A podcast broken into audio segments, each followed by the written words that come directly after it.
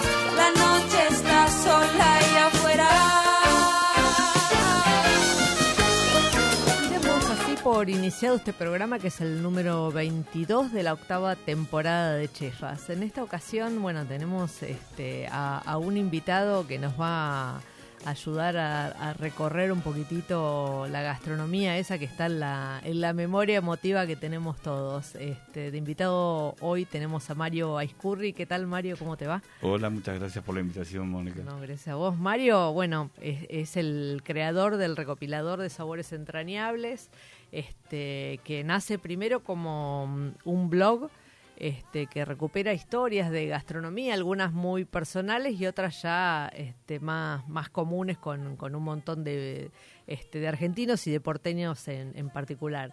Este, y, luego también es el autor de un libro que es de reciente edición que se llama Sabores entrañables, recetas y reflexiones sobre una cocina neocriolla crepuscular en Buenos Aires, que ahora nos va a contar un poquitito de qué va. Pero me gustaría empezar por el principio, la decisión que, que te llevó eh, a bueno a hacer a, a recopilar estos sabores entrañables no Eh, me parece que hay, hay hay algo relacionado con el- con un momento en la vida de uno Eh, Este, mira, si me pongo a pensar ahora no lo recuerdo con precisión, pero yo empecé a escribir, en realidad empecé a escribir un libro. Este, digamos, pero no este. Eh, en 2010. Y no recuerdo con precisión cuál fue el motivo, pero se me vino el deseo de, de recuperar este, sabores perdidos. Bueno, el motivo este, lo, lo debo, haber- lo debo haber hablado con mi analista en su momento. Este, porque en realidad empecé con, con el rescate de las recetas de la comida de mi madre claro. Muchas de las cuales yo cuando era chico detestaba como la sopa todos los días, no la sopa, sino la sopa todos los días. todos los días exactamente la Eh, sopa mafaldiana Exactamente. este y bueno, empecé a, re- a- tam- tuvo que ver también con que yo empecé a, a- a cocinar con más dedicación Ujú. Este, en mi casa, no, Sí, no, sí, no sí, soy sí. cocinero. esas cosas de la vida donde aparece un poco el tiempo El tiempo y la necesidad, porque me Claro. me, parece que está relacionado con algún tema de salud que me obligó a comer más en casa, no grave, pero sí a, a cocinar más, a, a tener más verduras y después a eh, comer más verduras, sí eh, una un equilibrio mayor entre carnes y verduras y pastas, digamos, y, Ujú. y hidratos de carbono. Y bueno, así fue naciendo y cuando, a mí me ha pasado varias veces, cuando empiezo a escribir, empieza a expandirse. claro y- y- empiezan a aparecer otras cosas otras cosas.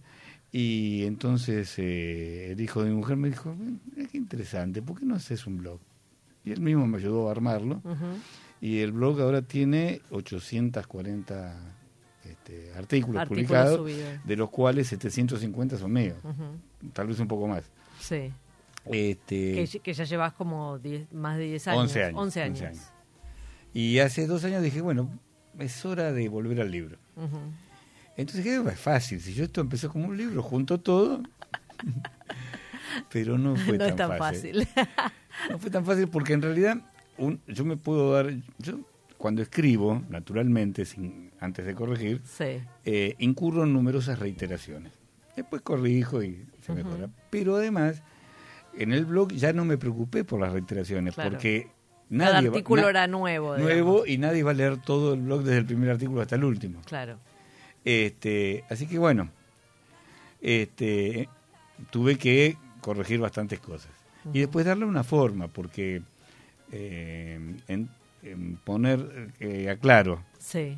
eh, sin ser un recetario en sentido estricto, conforma el recetario familiar. Claro. Acá están las recetas de mi madre, la de mis tías, de mi tía Maruca, mi tía Chocha, mi tía Mari, mis primas Aide y Nancy, Sí. y mis recetas finales. Cada receta eh, está en, en un texto donde las pone en situación. Claro. Yo, yo tengo, no es un libro de historia, pero yo tengo la formación de historiador, soy- tengo un título de grado en historia de la Facultad de Filosofía y Letras de la UBA. Entonces el oficio se cuela Se todo el cuela tiempo. todo el Claro. tiempo, exactamente. Entonces hay un, un contexto, no una historia de las recetas, pero sí un contexto donde estas recetas se... Ujú. Y después eso me, me llevó a, a reflexionar y hay algunas reflexiones en el registro del ensayo, es decir, escritas con la mayor libertad, Sí. este, sin, este, ah, y tiene un soporte erudito obviamente todo el libro, pero en realidad el soporte erudito es la, eh, puede hacer a veces el correo electrónico que mandó mi prima con la receta de su madre. Claro, claro. Y bueno, y es- Es- eso te iba a decir, algunas recetas las tuviste que reconstruir por una memoria emotiva y otras eh, pudiste rescatarlas, digamos. sí, conté. Eh, mi tía Chocha vive Sí. y ella me, ¿Tu tía es hermana de tu mamá? de mi papá De tu papá. y ella me, me dio las recetas de mi abuela. Ah, espectacular. Algunas, otras no. Esos pero- son vascos, línea vasca. Eh, en realidad, eh, el apellido es vasco, Navarro, sí. pero mis cuatro abuelos nacieron en un pequeñito pueblo, pequeñito, tiene 700 habitantes, en La Rioja Española. Ah, En el mismo pueblo nacieron los, los, cuatro. sí. Es una, o sea, se conocieron allá y, Y se conocían, este, dos, cuando, cuando vinieron acá se, se juntaron. dos vinieron casados, Ah, los otros se- ok. se, se, se- encontraron acá y se, se casaron acá. Este, pero para sorpresa mía, eh, eh, hay una exploración sobre la cocina riojana también cuando encaro el tema de las recetas de, de mi abuela. Pero en el relato de mi tía Chocha me da el, el indicio de que no son recetas puramente españolas, riojanas no y españolas menos, porque mi abuela hacía un queso bola. Digo, ¿esto queso bola de dónde, qué parte de España será? Y un- hasta que un día mi tía naturalmente me dijo, tu, tu abuela hacía queso caballo. Claro, Cacho Caballo era espectacular. O sea que lo aprendió de, un- de un- de una amiga italiana. Eh, sí. Así Eh, que... Eso, eso, era, eso es un poco parte eh, de lo que me fascina de la cocina porteña, ¿no? Que es una cocina que se hizo en el conventillo, Exactamente. eh, donde hubo un intercambio donde ya no sabemos qué es de quién, digamos, ¿no? Claro, que, es maravilloso. Donde los aromas se filtraron en el patio y...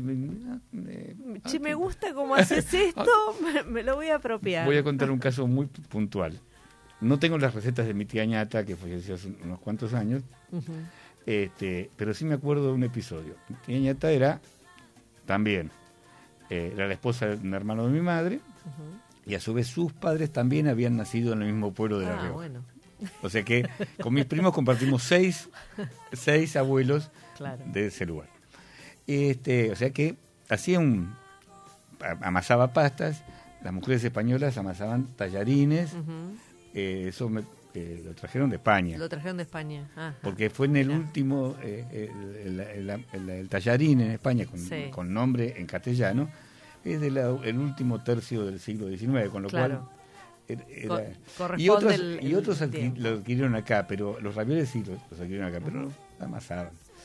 Y hacía un estofado, como todas las mujeres de la familia, un estofado bien español, este, pero livianito. Y voy a comer y estaba, era picantito. Entonces me cuenta mi tía, digo, ¿por qué es picante? No, porque don Miquel le me da el ají. Claro, Enfrente vivía un calabres claro.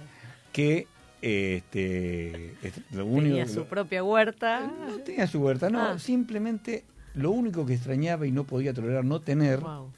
era el peperón chino. Y como acá no había peperón chino, estaba el ajicito de la mala palabra, Claro. como decían los verduleros. este, entonces, cuando mi tía hacía el estofado, iba a Don Miquel, me da un ajicito. Y le ponía un ajicito picantón, Picante. a un estofado que, habi- que habitualmente era dulce. Bueno, te contaba, recetarios. Sí. Mi tía Chocha me dio el de, el de ella y de, de mi abuela. Mi prima Nancy, que vino a la barriga, el de su madre Mari, que, que era cuñada de mi, de mi padre. Y el de ella propio, Sí. con lo cual uno puede ver la distancia en 60 años Claro. de diferencia. Eh, mi tía Maruca, que falleció, pero yo, eh, está en dos partes. Las primeras recetas me las, me las, se las pedí yo por teléfono. Sí. Este, recetas muy sencillas, marineras, que son unos escalopes de la romana, y ajíes en vinagre.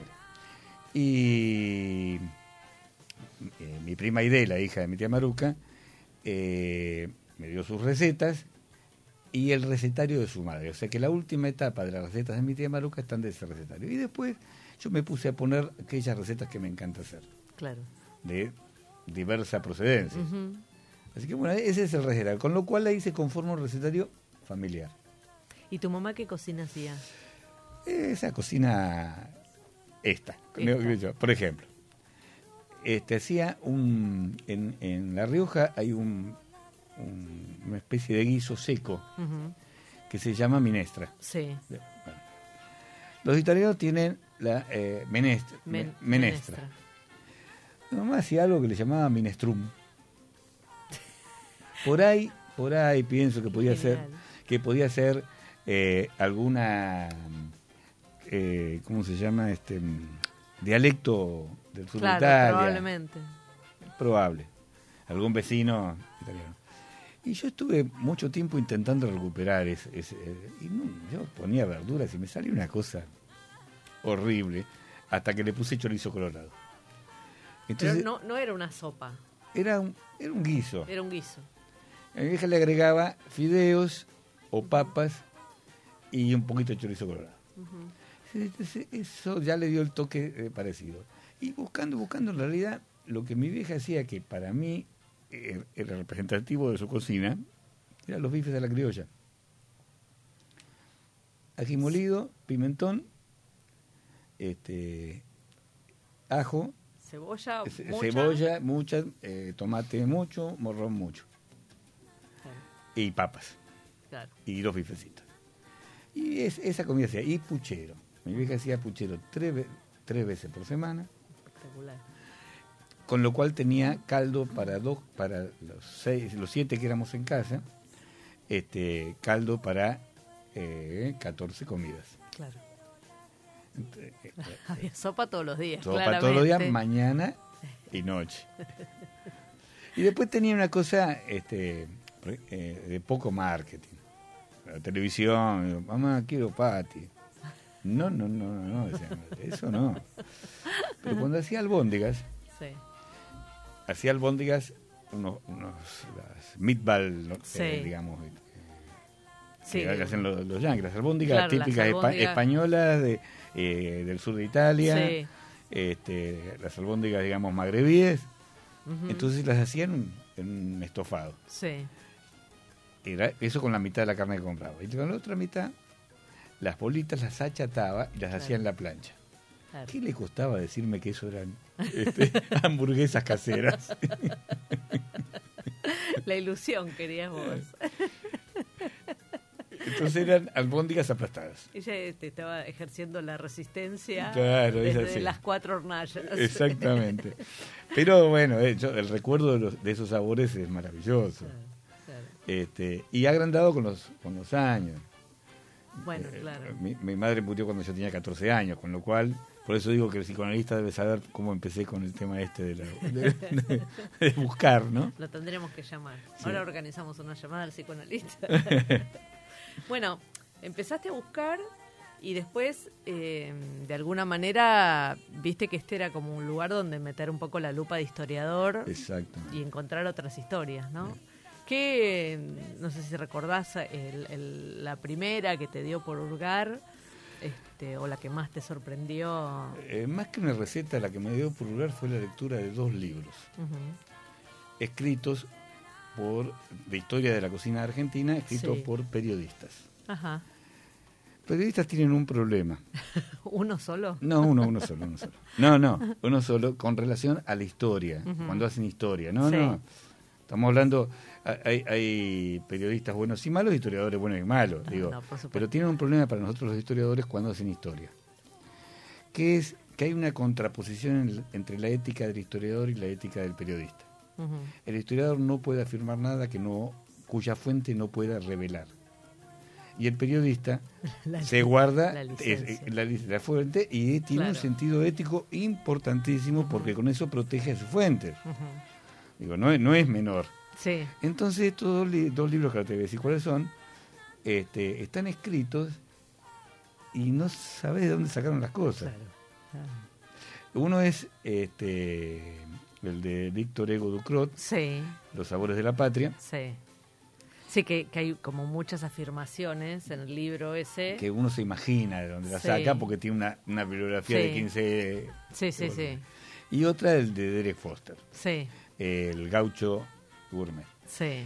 Ese libro además fue el que me incitó a buscar y a escribir, El de Derek. el de Derek Foster.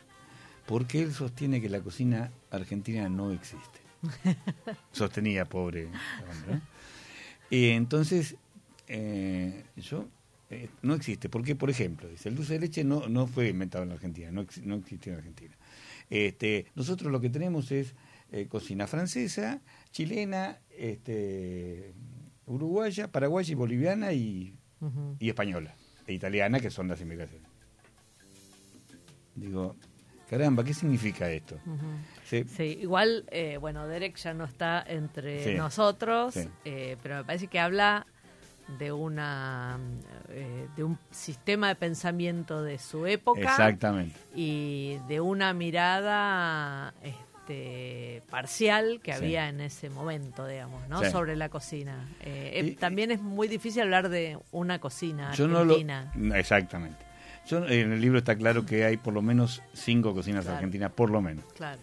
Este.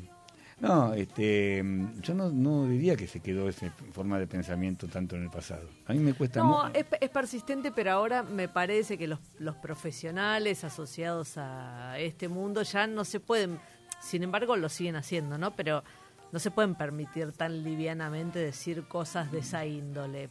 Este, lo siguen haciendo, por Sí. supuesto, pero Sí. es un poquito más polémico poquito, porque, sí. porque hay ya un montón de trabajos. Bueno, por ejemplo, eh, el primer libro de Daniel Balmaceda sí, tiene también a veces, le pasa ese problemita del periodista que no toda la... Pero Claro. tiene, tiene un- una bibliografía... bueno, él es eh, historiador, eh, tiene el doble... Pero es periodista. Sí, no, Tiene está la bien. formación Está- de él es periodista. Sí, sí, sí, sí, está- estamos mal formados. Y- y- no, no es mal No, formado. no, pero digo, vamos al título, es, una, tal vez. es una ética absolutamente Sí, respetable. Sí, sí, sí. sí.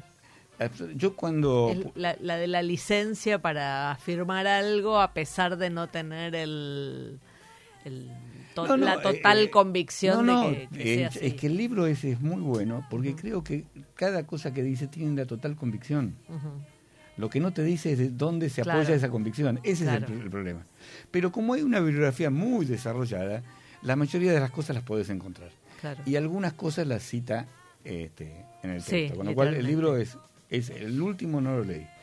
Este, pero ese libro es muy interesante. Y conservo un poco esa cosa de que la cocina... Entonces, este, digo, ¿qué es una cocina original? Todo lo que hace, una cocina es... eh, eh, una cocina identitaria tiene que ser todo original. No, Y, y, yo además, te pongo un ejemplo. las cocinas son todas fusión. Toda fusión, porque si no teníamos ¿no? todos... Al- algunas como con más permanencia en Sí. un lugar, pero son todas fusión. ¿no? Exactamente. Si no, si no este, sería toda cocina africana, porque es ahí donde Claro. nació todo. Yo lo que digo es, eh, la témpura que magistralmente ofician los japoneses, Sí, eh, no es de origen japonés. claro. Ni hablar de otras cosas como el Sí, sí, sí. ramen, bueno, pero vamos al caso de la témpura. ¿Alguien puede dudar de la identidad japonesa de la témpura? No, no. Y Ferran Adrián, en un, en un reportaje, cuenta que comió en un restaurante y dice, Ujú. no tiene nada que ver con las cosas que hacemos en el sur de España. Entonces, ese plato que surgió Claro. del sur de España y de Portugal, que llegó a Japón, ya es otra cosa. Claro. Y, por ejemplo, Sí, y, y trascendió con mucha identidad por fuera de un plato que sí, que puede ser parecido, que se hace más o menos de la misma manera, pero no, trans- no trascendió la frontera. exactamente. ¿no? Como la milanesa. ¿La inventamos? No la inventamos. Pero, la- Pero la- le pusimos la, escarapela, la camiseta. Por supuesto. eh, este, Y nuestra milanesa tiene una garra inigualable. Y hay, hay dos platos que son, son para mí el, el símbolo de esto que estoy diciendo. La bañacauda de la Pampa Gringa y los sorrentinos de Mar del Plata. Para mí son dos platos. A ver, contanos por qué. Bueno, primero, Ahí tenés otro libro con los sorrentinos, ¿no? sí, pero ya, ya lo zanjó este, Virginia Higa. Sí, sí, por eso, ¿no? Digo, está, está Ah, hecho ese claro, libro. está- Sí, sí, sí, sí. no, es maravilloso ese libro. Maravilloso porque eh, confirma en una novela las cosas, las tesis que yo tenía. Claro. Este, los, los sorrentinos son un raviol, eh, digamos, Una pasta rellena. con una forma específica que en España suele haber, en España, perdón, en Italia, Italia. Suele, suele haber, pero que tienen una no sé si en Sorrento. en Sorrento no. Después te voy a contar una anécdota de Sorrento. Bien. Eh, y que en Mar del Plata tuvo un éxito bárbaro a partir de tres familias de origen sorrentino que las eh, prepararon y las empezaron a vender en los años 50. Y que tiene un relleno particular, una masa particular. Y la baña cauda, ahí sí, es- eso también es muy interesante. Hay una receta muy interesante de la baña cauda, este, de la Pampa Gringa, en el libro de Doña Petrona desde muy temprano. Ah, mira, lo voy a buscar. No leí eh, la edición primera, pero creo que en la segunda ya está. Porque el padre de Doña Petrona era eh, piamontés. claro. Y es totalmente diferente a las recetas generalmente reconocidas en, en eh, ¿cómo se llama? En Piamonte, Claro. en Torino y en, las, en realidad en las ciudades, sobre todo en Cuneo, en las ciudades más al sur de Torino. Este, y el, el tema es, la diferencia es en que eh, en el Piamonte es una emulsión de aceite eh, con ajo Ajo. y nuez. Y en la Emulsión, Es- literalmente como una em- emulsión, una emulsión. como una mayonesa que es una emulsión. Exactamente, y que se come como una eh, como una fondue, Com- Claro, porque es, es del mismo ámbito geográfico. claro. La fondue es de la Suiza francesa. ¿No? Sí. Eh, en París le llaman despectivamente saboyana a la fondue. no, no es considerado un plato Claro. de, de primer nivel, sino una comida de saboya. menor, claro. O sea, la, la- la Francia demasiado italiana. Este, muy, muy, muy Grimaldi. Y este y, y en, en la Argentina es una emulsión de crema y ajo. Perdón, y me lleva lo más importante. Aceite, Sí, ajo sí. y anchoas, crema, ajo y anchoas. Claro. Porque Sí, la anchoa le aporta el- un- el- No solo le aporta, sino que es el secreto, el origen del plato está en la anchoa. Ah, Porque es un plato del- del- de la ruta de las anchoas. ah, Y hay un, antecedente piemontés que se llama anchoí, anchoada, o no- Sí. es en francés, yo francés no sé nada, Sí. no sabría ni cómo pronunciarlo ni cómo traducirlo. Este, y es como un, un antecedente de la paña cauda. Así que me olvidé lo más importante. Ujú. y Entonces, acá se sustituyó por crema. la- el aceite, El por, aceite crema. por crema. Se pone un poquito de aceite, se hace un pequeño sofrito, a veces algunos lo hacen con manteca, Sí. y después se hace la emulsión con ajo, anchoa y la, la crema. Se usa crema en la bañacauda italiana muy poco. Pero con una finalidad que no es hacer la emulsión, sino suavizar el, el efecto, El efecto de la anchoa. de la Y del anchoa y del ajo. Del ajo, claro. El condenado de la tierra es el ajo. Sí, sí, sí. Este, Pobre ajo, qué po- injusticia. sí, tengo, tengo un artículo que se llama Los, los condenados de la tierra. y el ajo. ¿Y quién más? No, ahí Ah. eh, me dedica al ajo nada más. Ah, bien.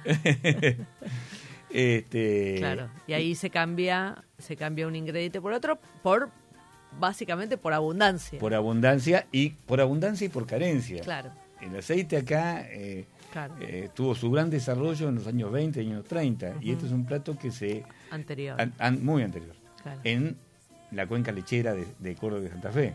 donde la abundancia de, Eh, la le- de crema. crema era...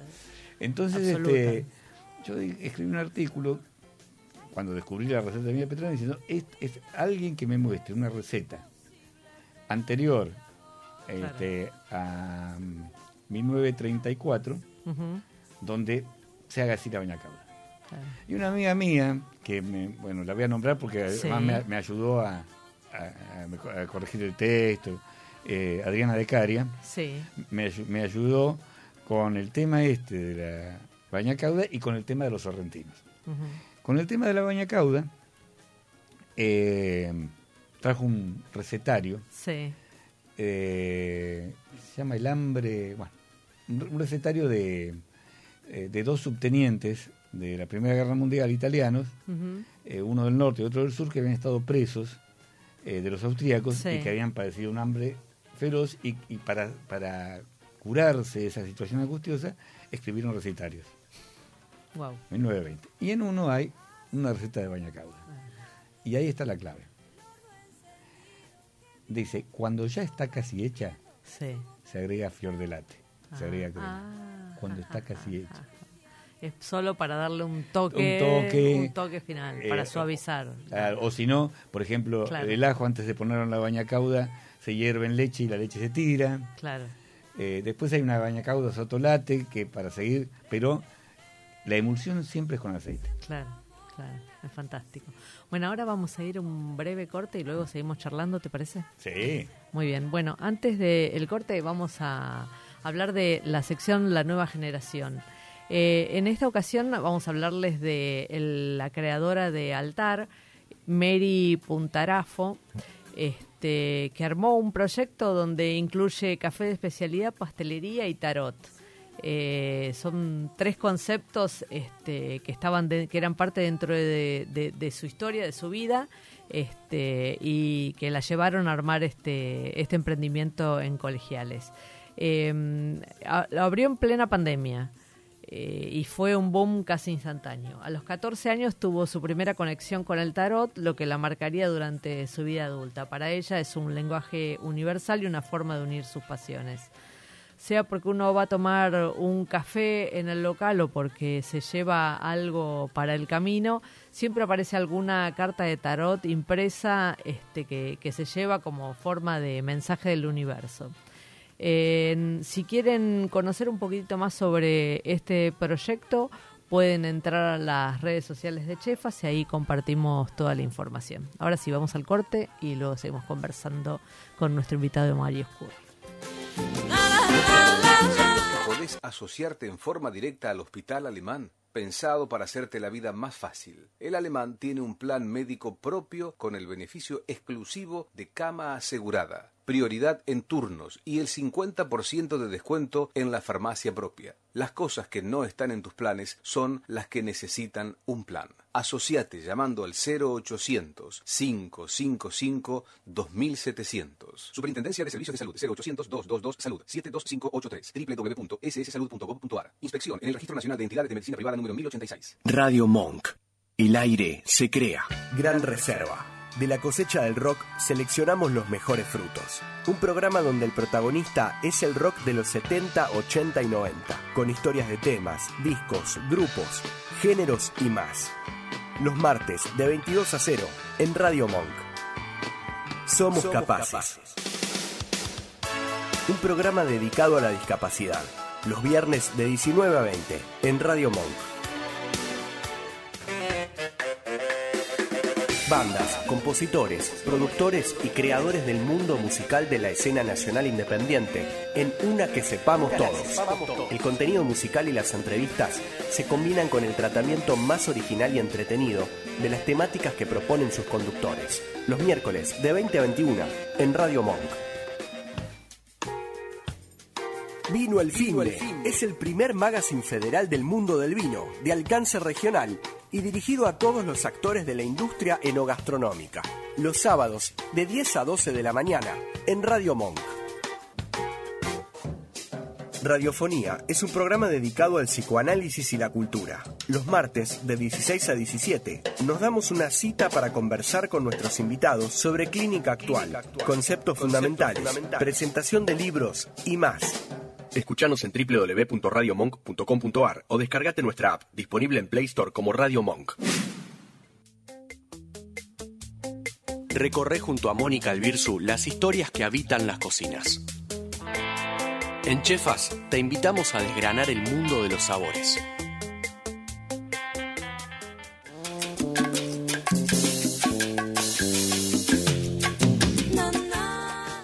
En Chefas de Estación de esta semana, bueno, vamos a hablar del grelo. Eh, no sé si alguno los probó. Están desde hace poquito en las verdulerías súper disponibles y les recomendamos que, que traten de, de atreverse a probarlos. Este, el grelo es el tallo tierno del nabo antes de que se produzca la floración durante la primavera. En realidad, el momento de consumirlo justamente antes de que florezca, porque cuando aparece la flor, el tallo que debería ser tierno empieza a endurecerse y a secarse y es mucho menos agradable al paladar. Está en su momento cuando cortamos el tallo longitudinal- longitudinalmente y lo vemos por dentro completamente verde. A medida que va envejeciendo, además de endurecerse, comienza a volverse de un color blancuzco. El sabor es ligeramente amargo, pero con un toque de acidez equilibrado. Por otro lado, la navisa es la hoja tierna de la planta que pertenece a las primeras etapas del desarrollo de la misma y que encontramos en las verdulerías durante el otoño. A la hora de comprarlos tenemos que buscar grelos que no tengan tallos duros ni hojas secas o que estén amarillentas, señal de que tiene mucho tiempo de cosechado. Una vez que los llevamos a casa, hay que guardarlos en un lugar fresco y oscuro. En la heladera aguantan un poquito más siempre eh, y cuando lo tapemos con papel de diario o una bolsa perforada. Se lo puede usar en sopas, guisos, caldos, salteados como guarnición. Yo recomiendo unos que comien el preferido, que salen salteados, este, con un huevo frito y la verdad que son una maravilla para disfrutarlos. Eh, también en las redes sociales de Chefas van a leer un poco más sobre este producto. Bueno, ahora sí seguimos hablando, que seguramente tiene Mario alguna receta con grelos para compartir. No ¿o tengo una receta Ah, con grelo, bien. pero, A pero ver. yo no conocí los grelos hasta hace poco tiempo. Y es que no, la- no había disponible. Exactamente. Pero Sí. mi primo mayor, Eh, del, del lado materno, Sí. este, me dice, para, tu, para nuestro abuelo, el abuelo en común que teníamos, era una fiesta cuando tu mamá le cocinaba papa con grelos. Ay, qué rico. Es sencillo. Y yo una vez compré y lo que hice fue, este, lo cociné todo, Sí. lo blanqueé, Sí. digamos, ¿no? Y lo frisé. Entonces hice tartas, Sí, este, salteado con, con ajo, con ajo, riquísimo. este, y ahí nos, yo tendría que preguntarle a mi primo nuevamente cómo era esa receta de Esa mi de papa con grelo. Y está buena porque la papa le aporta ese dulzor para equilibrar tal vez el amarguito del grelo. Salteado, me gusta, me gustó. Sí. Y le agregamos un huevo de paso. Ah, sí. Ni que hablar. Este, bueno, este, te, te preguntaba un poquitito sobre historias este, que, que fuiste descubriendo en este, en este recorrido, digamos, por, por los distintos platos este, bueno, de Argentina y, y porteños tal vez en particular, porque uno por deformación vive en esta ciudad y es lo que conoce, ¿no? En este libro está porteño y bonaerense, Ujú, porque es el recetario familiar. claro.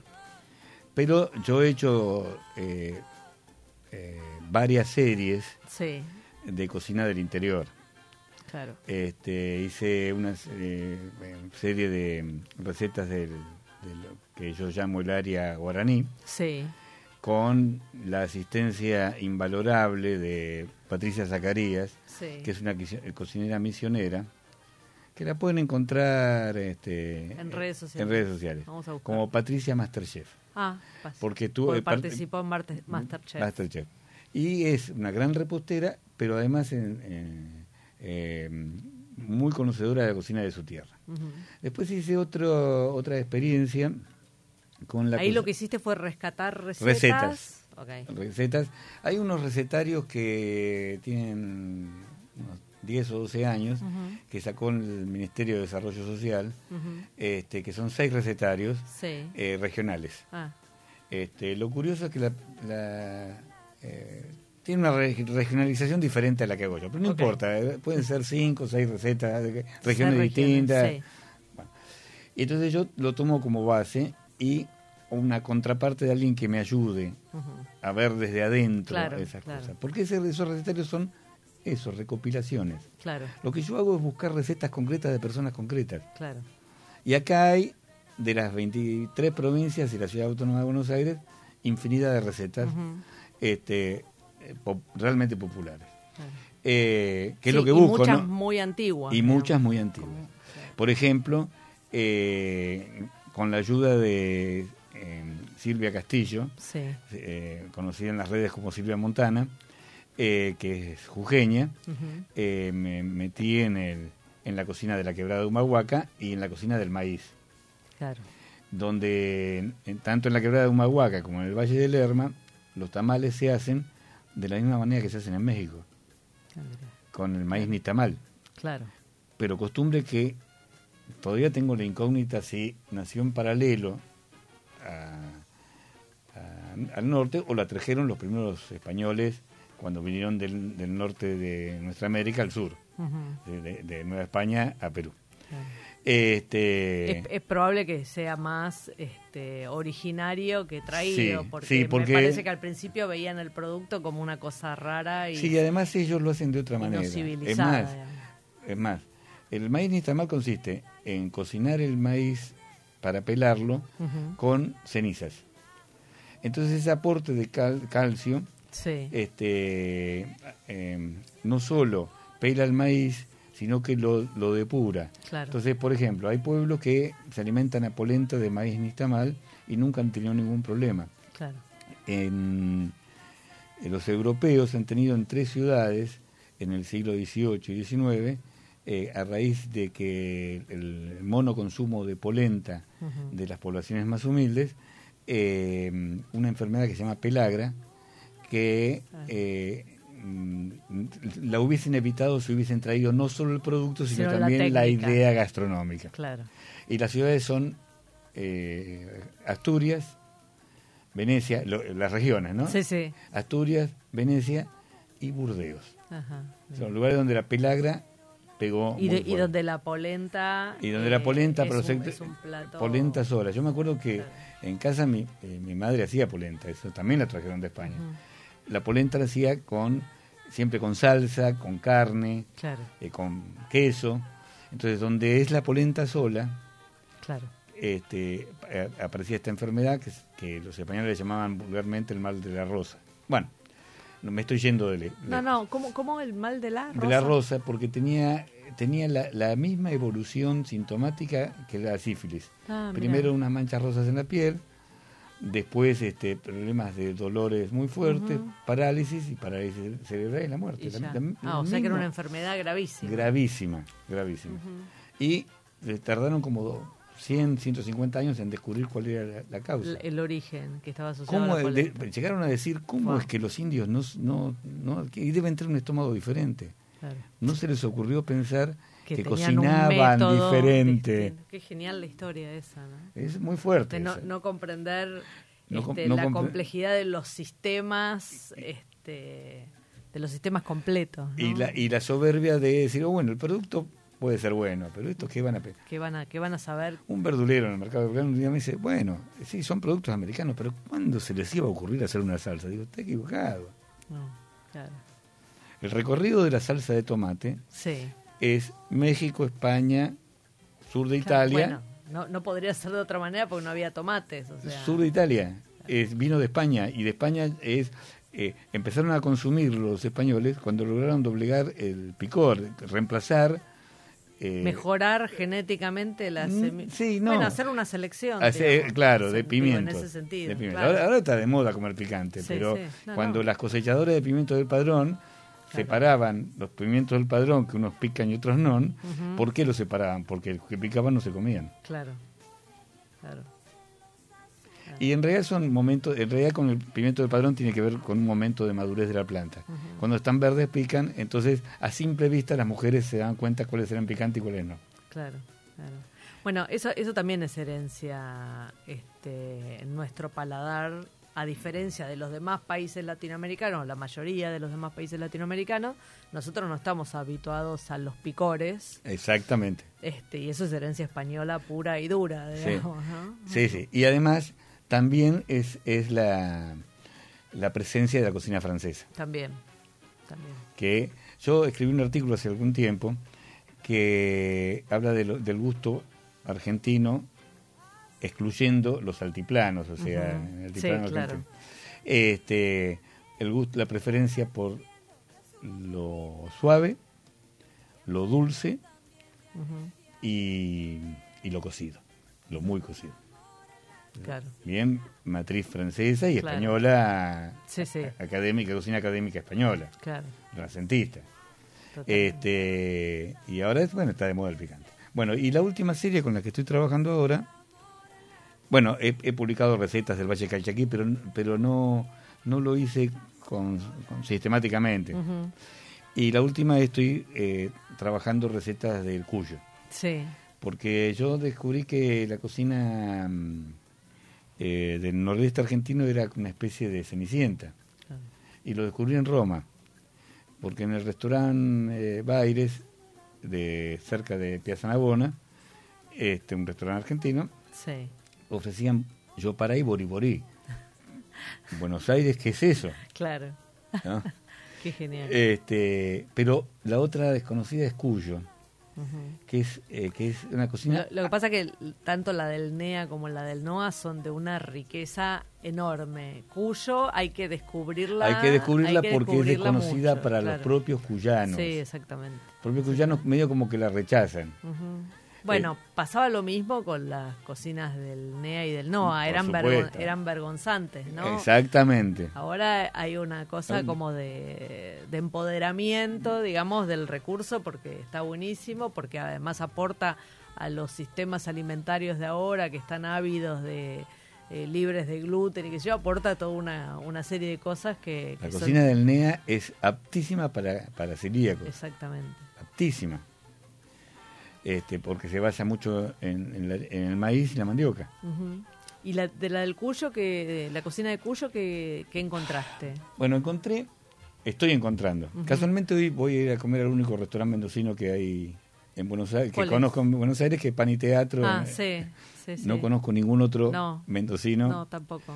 Este, Es cierto. estaba muy oculta. Eh, hay más cocina de, de- Sí, NEA y NOA, que, que- y, ahí así todo, eh, Sí. hay, hay platos. De, Hay platos de más ambos, que sí. cocinas específicas. Y bueno, eh, lo que encontré es que, eh, a diferencia del NEA y el NOA, que tienen una influencia de las cocinas indígenas previas y de otras influencias eh, después muy fuertes de migraciones y Sí. este, en la cocina de Cuyo es muy fuerte la impronta eh, española. Pero española, digamos, renacentista, barroca, sí, sí, sí, española de la primera corriente eh, migratoria. de, de- los conquistadores. De los conquistadores, sí, sí, sí. sí. Este, por ejemplo, eh, el tomaticán cuyano. El tomaticán. Es, viene, eh, no, no es verdad la, la leyenda de que es un- una mezcla de la cocina de los conquistadores españoles con la cocina huarpe, no, no, no es así. El tomate, si bien es originario de Sudamérica, Sí. se consume en Sudamérica, en general y en nuestro país, a partir de la difusión que tuvo en el siglo XVIII desde España. Entonces nuestro tomaticán este, Antes, antes de eso no se consumía en el territorio. Porque viste que justamente los tomates se dan muy bien en Mendoza, por ejemplo. no solo se dan en Mendoza, sino que son originarios de, de la costa de Ecuador, Perú y, Claro. y, este, y, y Chile. Eh, es muy marginal eh, la, la aparición del tomate en México, en Mesoamérica, Sí. pero ahí lo que hizo fue, lo que sí estaba era incorporado a la cocina. Entonces, a nosotros nos llega muy indirectamente. Claro. Así que el tomaticán es un guiso muy español, Sí.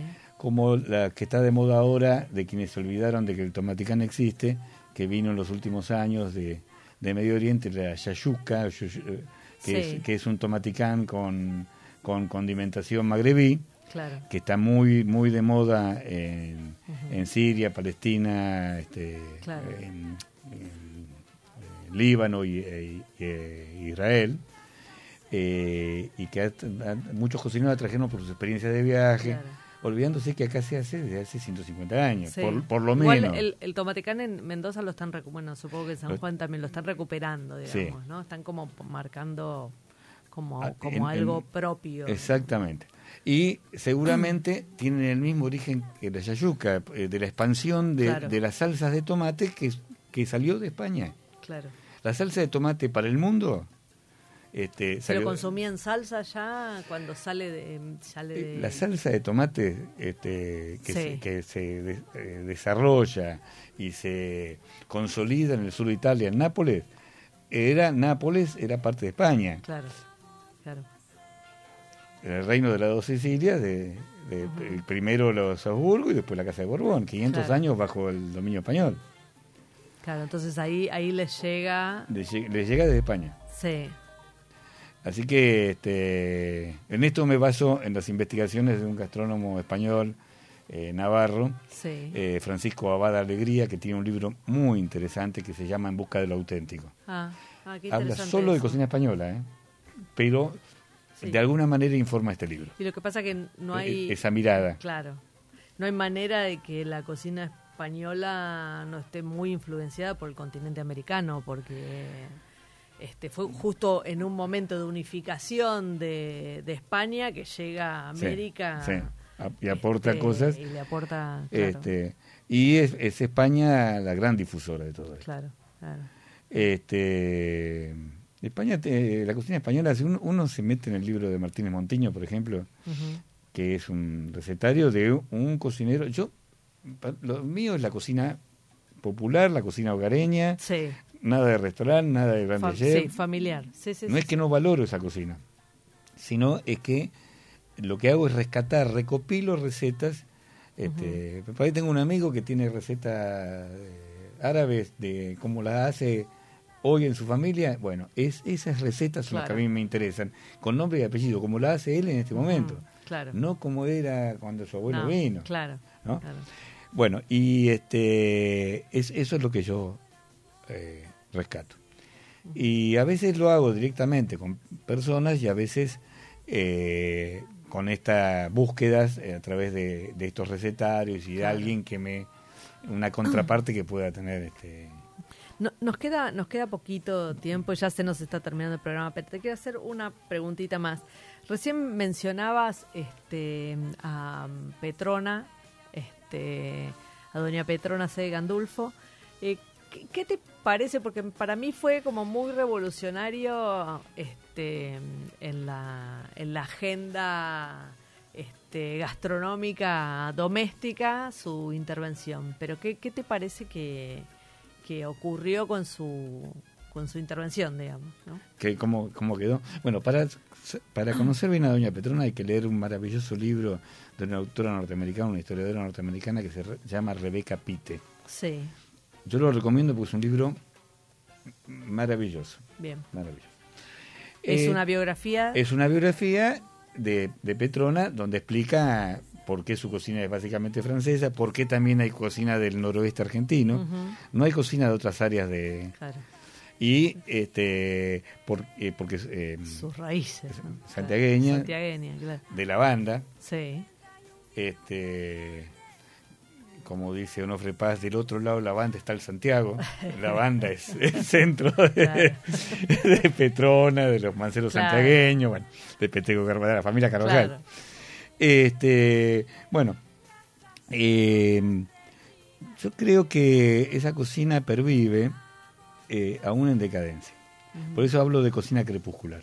Claro, Eh, la cocina es básicamente, tiene una- un, un- un andamiaje francés no tanto de recetas como de técnicas, porque Claro. ella est- estudió este, en, eh, en la Academia Cordon Bleu sí, cuando eh, con- fue contratada por la, la- la primitiva, la empresa primitiva de gas que para vender cocinas este, a gas. Bueno, ella fue formada como cocinera ahí y ella lo único que sabía era una cosa que no le gustaba, que era la cocina de la, de la posada de su madre, que a veces se veía obligada a hacer cosas que a ella no le gustaban. Y aprendió a cocinar y ahí apre- aprendió a gustarle. Este, muchísimo antes que, que, que Ferran Adrià Sí. tuvo su laboratorio de, de cocina, un departamento en el centro de Buenos Aires dedicado exclusivamente a investigar. Este, bueno, eso. Yo creo que esa cocina está presente en nosotros. Este, primero porque los gustos son muy difíciles de modificar. Hay una moda del picante, pero ¿qué tan picante es el picante que comemos? No, sí. Entonces me parece que esa cocina es reputada como una cocina vieja, que pero yo conozco mucha gente que, que cuando quiere hacer algo va al libro de Doña Petrona. Y uno se encuentra con esta sorpresa. Por ejemplo, ahora está de moda el flan de dulce de leche, Sí, que es ponerle dulce de leche al flan. claro. No, Doña Petrona, que tiene una receta de flan de dulce de leche de los años 30, Claro. hacía el dulce de leche dentro del flan. Ah, espectacular. O sea que lo que yo lo que recomiendo es ir y mirar. Claro, claro, claro.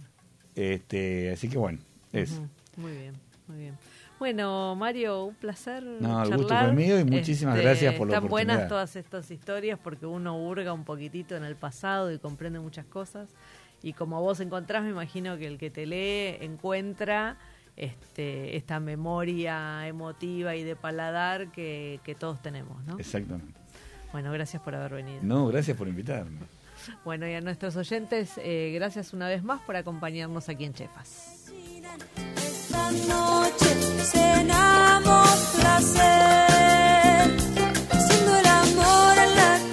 Radio Monk. El aire se crea.